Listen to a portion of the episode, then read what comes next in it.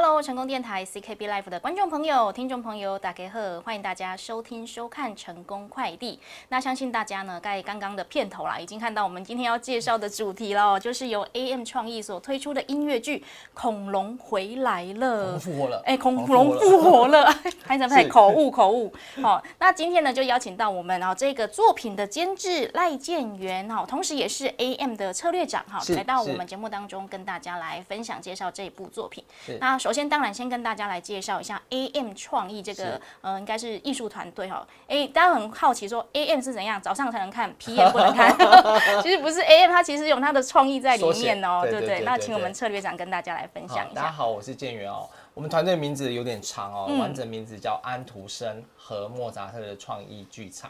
嗯，那安徒生大家都知道他是呃童话大师，那莫扎特大家都知道他是音乐顽童。对，所以我们期许自己可以把故事跟音乐结合的更好，也就是创造更多的音乐剧或音乐剧场的内容给大家。嗯，所以是希望可以全年龄都可以来观赏，对，然后兼顾了艺术跟这个娱乐的价值，对对对，所以就回到我们今天刚才说到这个恐龙复活了，哎，这是我讲对哦，是是是，恐龙复活了，我相信大家可以看到，虽然短短三十秒，不过感觉到到里面的歌舞表演啊，还有那个很大型的道具嘛，对不对？是，哎，先来说说哈，这一个哎，它这个故事概念好不好？好，其实恐龙复活了，其实在讲的是在一个博物馆发生的一个冒险的故事哦。那我相信大家呃或多或少都有去过博物馆或展览馆去看一些展品啊，或是历史文物等等。可是你有没有想过，如果当有一天这些呃古文物或者是这些恐龙化石，它因为某种原因而复活了，开始活灵活现的时候，会发生什么样的事情？嗯，哦，那恐龙复活事实上都是在讲这样的故事哦。是。那事实上这一个呃博物馆呢，他们刚引进了一个最新发现的一个母子恐龙化石。嗯。那这个恐龙化石其实非常珍贵的哦，那很难得一起被发现，然后然后被送到这个展览馆，要要开始进行展览。结果呢？我们消息很灵通的这个笨贼啊，就就就歪脑筋一动，就想要去偷这个恐龙化石，然后去变卖掉。那就在这样的故事的呃眼镜之下，就是这些笨贼把恐龙偷走了以后，那这些展品啊，在某一个 moment 他们复活的状态下，然后结合了年轻的这些自工团队的伙伴们，他们要想办法要去拯救这只恐龙。那呃，小恐龙被偷走了，那恐龙妈妈超级生气。那大家都知道，这个恐龙其实生气的时候是非常可怕，很可怕。对，它可能会造成人员啊，或者是都市的一些混乱哦。所以在我们的音乐剧的里面，你可以看得到，不管是恐龙的戏偶在舞台上活灵活现的动了起来，还有包括在博物馆里面，你可以想象的，可能包括了秦始皇、木乃伊。然后埃及艳后，然后兵马俑，甚至原始人，甚至是这些恐龙的小恐，其他的恐龙，它都开始动起来的时候，会发生什么有趣的事情呢？嗯，所以恐龙复活的这一百分钟的演出里面，我们有非常丰富的歌舞，我们有非常华丽的道具，然后还有结合多媒体的影像，甚至光雕等等。然后华丽的服装，所以你方方面面可以看到这个制作，我们非常用心的把很多的元素把它拉到一个层次，然后希望带给台湾的观众最好的体验。嗯，所以这个哈，刚刚说到的恐龙复活了，诶，在里面可以看到长高达三公尺、长达六公尺的恐龙玩偶。我们有一只那个雷龙，它的尾巴非常长，脖子也非常长，然后很高。然后我们也有就是像霸王龙的母子化石，它的身高大概有二点五米哦。那最大的那一只，事实上，呃，是有超偶师要在里面做表演的。最大的那一只大概重达二十五公斤。二十五公斤。对，所以那个表演者的身材是被要求，就是他必须要一百八十几公分高才撑得住承重力。对，还有那个高度才撑得起来，不然恐龙会太矮，然后没有办法去活动等等。是。所以，呃，你可以到时候到剧场来欣赏的时候，可以观察看看这些恐龙是不是展现的真的很像。活过来的一样，嗯，对，尤其这个作品呢，应该说我们刚刚有跟我们监制有聊一下哦，这个原创是从韩国那边，对不对？我们把它引进到台湾，那当然这中间呢，一定会把它改编成我们台湾人喜欢的嘛，哈，我们得会靠嘛，对不对？对，那中间你做了哪些调整呢？呃，事实上我们在呃。一八年正式首演的时候，我们把韩国的这个剧本把它转译成中文以后，我们融入了更多台湾人喜欢的一些在地文化的元素哦，包括语境、用字，然后甚至历史文物等等，我们都让民众可以更贴近一点。那甚至呢，我们会结合时事哦，就是。呃，比方说，当年度在台湾的流行文化或者是新闻的画面里面，常常出现的一些口头禅或是用语，我们都会把它放进去。甚至当年流行的舞步，我们可能也都会放进去。那这些其实都是在每一次我们在重新呃重复排练的时候，导演跟剧组的伙伴都会在排练场里面会长出不一样的火花。所以其实我们也都有那种呃观众是每一年。只要我们来高雄演出，他真的就买票进来欣赏的。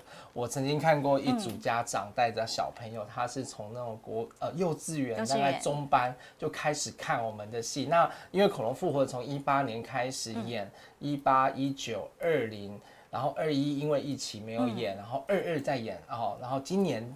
第五次来演，那我也很期待能够看到这个小朋友，因为他现在算一算应该已经三年级了，对，然后呃，因为他真的就是。呃，透过我们的粉丝专业，把他的那个票券，每一年的票券拍给我们看，哦，我们真的超级感动了，我们就赶快透过小编，然后寄一个小礼物给他。哇，哎，他真的，那他他可以说，我从小就看你长大，对对 对，我从小看他长大的，对对，从小我们就看着这个恐龙，小恐龙开始长大了，对不对？哦，那相信这个就是不管大人小孩的，很适合全家一起来看，尤其今年又是龙年呐，所以我刚刚才会说恐龙回来了，对，因为龙年嘛，我们又回来了，所以当然我们要回国一起来看嘛，对不对？就回归到来询问一下，哎，这个里面人除了要会演之外，还现在要更高一 level，要还会唱，哎，对，对不对？其实，其实音乐剧演员他要具备的功夫真的很多，不只要会演戏，然后还要会唱歌，还有跳跳舞。对，在中间你怎么去做挑选？而且还要演挑选几个愿意不露脸的超偶师。事实上，我们呃恐龙复活了，基本的呃演员是每一场戏大概是十九个表演者在台上。那事实上，那些超偶的演员，事实上他在其他场次，他是也是着装登场，他是歌队演员的方式。哦，所以我们当初在甄选的时候，事实上，对不起，我们不是在挑选就是啊最帅呀、最美呀、身材最好的，而是我们要挑选就是最适合这些角色设定的表演者。啊，然后还有他愿意配合剧组去做各种尝试的表演者。那因为我们其实，在呃甄选的时候就有说，我们会需要呃这个超偶的演员，就是超这些恐龙偶的演员，他的身材条件必须要有哪些条件？比如说身高啊，或者是他必须要能够，对对对对对，因为你想扛二十几公斤的恐龙，在整场一百分。中里面，他可能有一半的时间都必须扛在他自己身上的时候，事实上非常吃力的。尤其有些时候，哦，我们一天会有两场，甚至有些时候安排到比较多场次的时候，他其实那个体力的负荷是非常大的。所以我们在甄选的时候都有经过一些方式，比方说，呃，甄选除了去请大家示范自己的。歌唱的歌喉，对歌喉之外，然后舞蹈的肢体 能不能跟上老舞蹈老师现场给的一些指示哦，甚至在超偶的一些训练上面，我们也请了职业的超偶师来去教导大家怎么样去揣摩恐龙。的表现的方式，哎，对耶，恐龙其实不好不好去演出，哎，对？没有人真的看过活生生的恐龙，大家都是看动画、看看电影、电影去揣摩它的这个表现的方式，比如说它的动作、它的脚步、它在闻东西，或是它在吃东西，或是它想要表现情绪这件事情，怎么样透过一个呃超我师的表演去把这个恐龙真的演的活灵活现，嗯，对。哇，很不容易，很不容易耶！而且我又想问说，因为刚刚说里面最大一只哈，刚才说到。高三公尺，长六公尺，是哎，恐龙就是这么大嘛？有没有一开始想说，要不然把它改编？因为既然已经买到版权，改编不如不要演恐龙，会不会有这个想法？可能会比较好处理一点啊。其实，其实你看哦，恐龙我们从二零一八年一直演到二零二四年，其实今年其实是第五轮的演出了。那在台湾之外呢，我们也在一八年底一九年的时候，我们到新加坡直接驻点驻呃驻点演出了三十一场次，所以。这个中文版本在呃 AM 创意的执行当中已经演了七十几个场次，所以其实是一个非常受欢迎的一个音乐剧哦。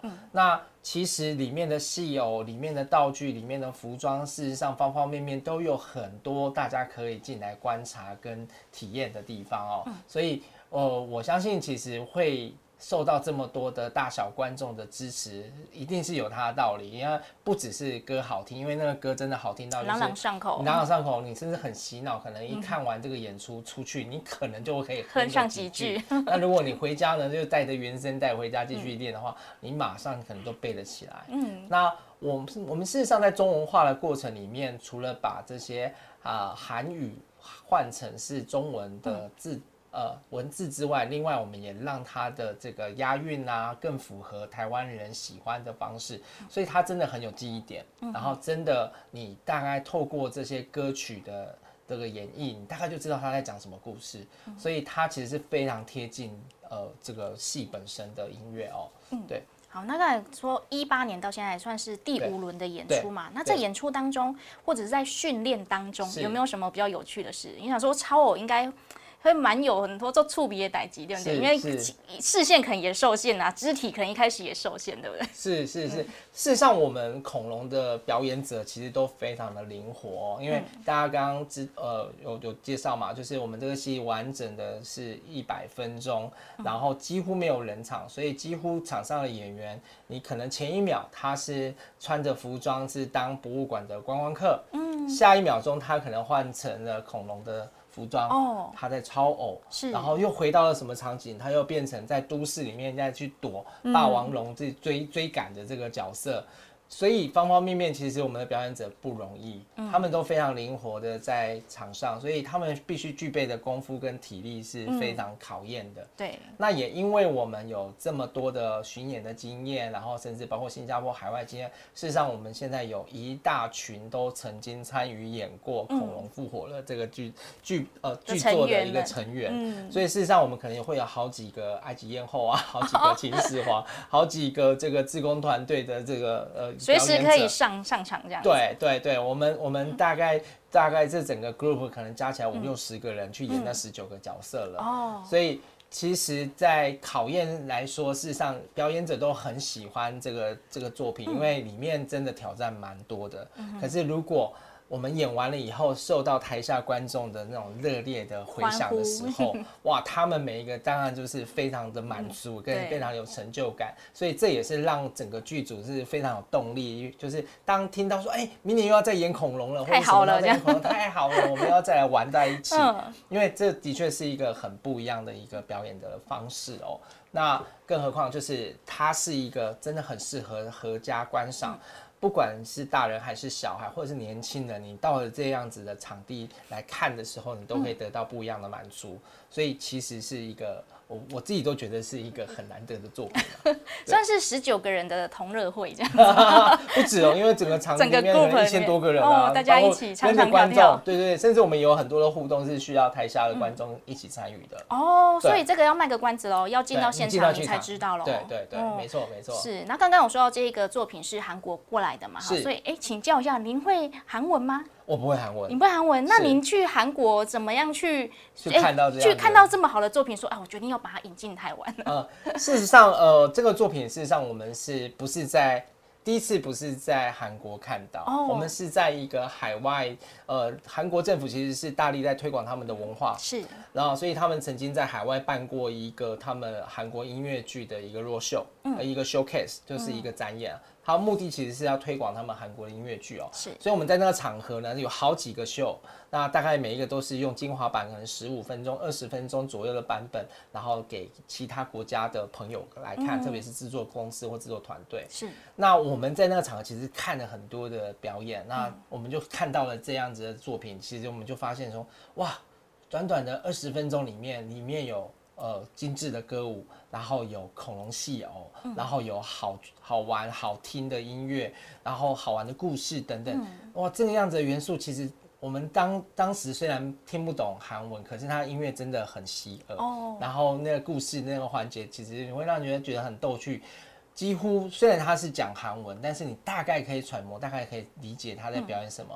那再加上后来我们看到的这个戏，呃，我就就就决定诶有兴趣嘛，所以我们后来就呃另外拨了时间，特意到韩国去看他完整的演出。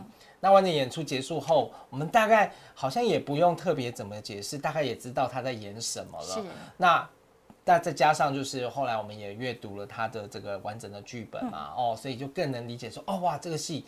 实在太棒了，而且这台湾没有啊，而且这样的戏其实是很适合合家观赏的。那 AM 创意其实一直在努力在耕耘家庭的群众，是。哦，因为我我跟我太太其实我们一起创创立这个剧团，我们自己就带着三个孩子，哦，所以我们也很在意给孩子的内容是什么，所以我们很很想说，是不是我们也可以借由我们的力量去创造更多适合合家观赏的内容，让家庭有更好的 quality time，嗯，对。因为现在其实家家家家长其实忙于工作，其实陪伴孩子的时间其实是越来越少，甚至有些时候陪伴孩子不见得呃都有很好的一个共同的回忆哦。其实可能常常回到家里说，嗯，你作业写完没？嗯，你你东西整理好了没有？房间很乱，等等等等。可是，如果你陪伴孩子，可以有一些很不一样的体验。比方说，你带孩子进剧场去看一个很棒的表演，你们回来可能会有一些共同的回忆、共同的美好。你甚至可能会因为剧情的演进，可能你自己会有一些投射。是。然后你甚至有些时候可以跟孩子有多一点的讨论。然后甚至有些时候，大人也会反过头来去想：哦，对，好像我这样对孩子不是。那么的恰当，我是不是可以用另外一种方式去陪伴我的孩子等等？所以事实上，戏剧也好，或者是任何的适合合家一起看的内容，我都非常鼓励大家。可以亲子一起去做，嗯，了解。而且有时候我去看歌舞剧回来啊，好那个旋律，哎，真的在这这一两个礼拜就会不小心哼可一两句，对对对，就会不小心哼唱出来了。所以相信如果一家子一起去看的话，回来那个回忆跟互动会更多。是，哦没错，没错，没错。哎，那就您观察，因为你也常到韩国去做一个文化交流考察，对不对？你觉得韩国人对于诶音乐剧或者是舞台表演，跟我们台湾有什么样的差别？呃，事实上，韩国它现在其实是全球第三大的音乐剧的产业哦。我第一大大家都知道在纽约百老汇，第二大是在伦敦的西区，那第三大其实是是在韩国的首尔哦。在首尔那个地区，大概呃，我们两个捷运站的这样子的一个区块里面。就加起来有一两百家的剧场哦哦，那虽然大家都知道哦，首尔因为是一个大城市嘛，有一千多万的人口，但是你知道吗？就是一千一百多个剧场里面天天上演，他们通常剧场都是礼拜一休息，嗯，他们呃一个一个作品可以在一个场地至少就 booking 一个月、两个月、三个月连续的演出，那一演呢可能就是六十场、八十场、一百场，嗯，这样的演出，而且他的演出啊是。除了周末，我们平常在台湾，我们看演出是不是在周末？对，都在假日过去。他连平日都平日都有。而且他平日都在演，不是平日晚上而已，他是平日的白天。啊，白天也有。对，他所以他是从可能呃，像我们去看，呃，他都会安排我们，比如说啊，平日的早上十一点就可以看演出哦。哇，哎，可能都还没睡醒呢。对，十一点你会想说，哎，那到底是谁在看啊？这些人不用上班，不用上学吗？对他们，有些人也要上班，有些人也要上学，但是事实上，他们已经成为一个习惯。嗯，比方说学校可能一个学期都要安排孩子，好学生，好到比如说展览馆，哦去几次，嗯，到剧场去几次，哦，去参与什么样的呃一些体验几次。嗯，事实上他们是已经列成是课纲里面了。哦，好，所以事实上他们都非常支持，而且都从小扎根就养成这样的习惯。我知道。去看表演，必须要购票去支持，是这些表演者或者是这些表演团队，他才有办法持续的演下去。但是其实我们在台湾常常很多时候，比如说政府办的活动或什么，都是免费的。对，如果免费，我可以看一个超级好的演出。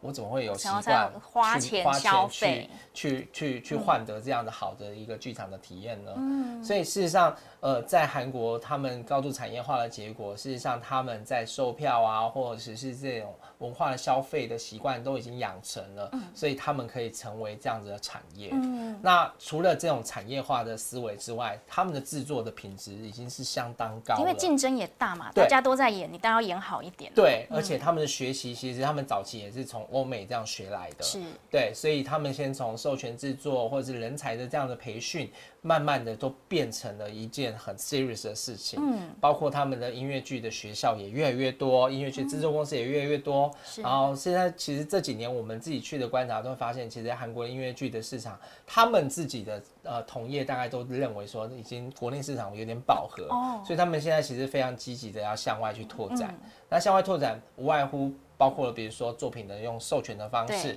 或者是去开拓一些新的市场去做巡演，或者是去做合作等等。对，所以整个韩国的音乐剧的产业，事实上它跟娱乐圈，他们的韩国的娱乐圈其实是非常紧的，也是有合作。我看很多 idol 都有去跨跨足去唱，哎，对不对？是，甚至很多的这种呃音乐剧的剧场的明星。他因为真的是成为呃这个剧场圈的明星了以后，他甚至被经纪公司安排去拍电影，去做演唱会，真的是变成 artist。嗯，那那我们也听过，哇，那你这种 A 级的这种表演者，哇，应该很贵，对，真的很贵。我们听到那价码，就是哇哇，那个比我们做的一一场的制作费都还高，结果人家是用一个人。一个人对对，所以他们他们整个其实是产业化了以后，事实上你可以想象得到，就是呃欧美可能会发生的这些呃，比方说音乐剧。可能会会产出的一些不一样的一些方式经营方式，他们也都开始在往那个方向在走了。哇，那或许我们如果去韩国玩的话，也可以去首尔朝圣一下，是是是是。因为你刚刚说的那个画面，感觉好像只有在电影中看过，对不对？中午十二点多一点多之前就可以看到那个舞台剧的表演。是，你你知道，其实韩国人其实非常很努力工作的。那那我我有一一次印象就是很深刻，就是我们第一次还第二次去韩国首尔的时候，当然那个时候已经认识了韩国的朋友哦，白天带我们看戏，对不对？好，下午开会，好，晚上再去看另外一档戏，另外一档戏之后。就带我们去吃韩式烤肉啊，然后吃宵夜啊，吃完宵夜以后，哎，第一 round、第二 round、第三 round，中间还带你去打个球，好充实啊！然后一直玩，呃，大概忙到晚上十二点多，再帮我们送健身送到饭店，隔天早上一样，我们继续看九点继续开会。哇！哦，对，所以事实上他们。他们的生活跟这个是几乎是粘在一起，步步调也是整个融合在一起。对对，但但我们自己是很享受其中啦，因为当然我们是这个领域在从业的人员，我们看到也是很新鲜哇，他们这样的生活其实非常 colorful。嗯，对，就是。一样很努力的工作，但是也很努力的玩，很努力的享受生活，努力的生活，努力的玩，努力工作。对，而且他们现在就是韩国的音乐剧，呃，我刚刚讲就是发展已经非常的多元了。他们现在的呃这种故事的题材啊，可能早期我们会先从身边的开始，他们现在开始会去发现，就是我以国际发展为目标，所以我要做的题目是要。Universal 就是全球全球都会有兴趣、有共感的，对，有共感的、有共鸣的，甚至就它是跨文化、跨语言的这种题材，他们好多这样的题目，然后真的是锁定，就是我就是要往欧美去走。哇，那我们台湾真的也要一起成长，加油！对，要加 油。对，我觉得可以先从带小朋友进剧场这件事做起，因为要先教他们一些呃看戏的礼仪嘛，对不对？然后让他们知道说，哦，原来我来看表演就是要花钱买票，我就可以看到看到这么棒的表演，对不对？是，哎，所以这一场恐龙复活了，就非常适合合家大小，哎，带着小朋友一起来有一个不一样的体验，不一样的回忆，然后也会成为哎亲子之间哦讨论的话题，没错，对不对？是。好，那跟大家说，太好了。高雄有场哦，来跟大家来介绍一下，我们在高雄什么时候有机会可以看到呢？好，我们高雄在二零二四年是呃首演的第一站哦，我们是在四月的六号跟七号，在高雄魏武营的歌剧院。来进行三场次的演出，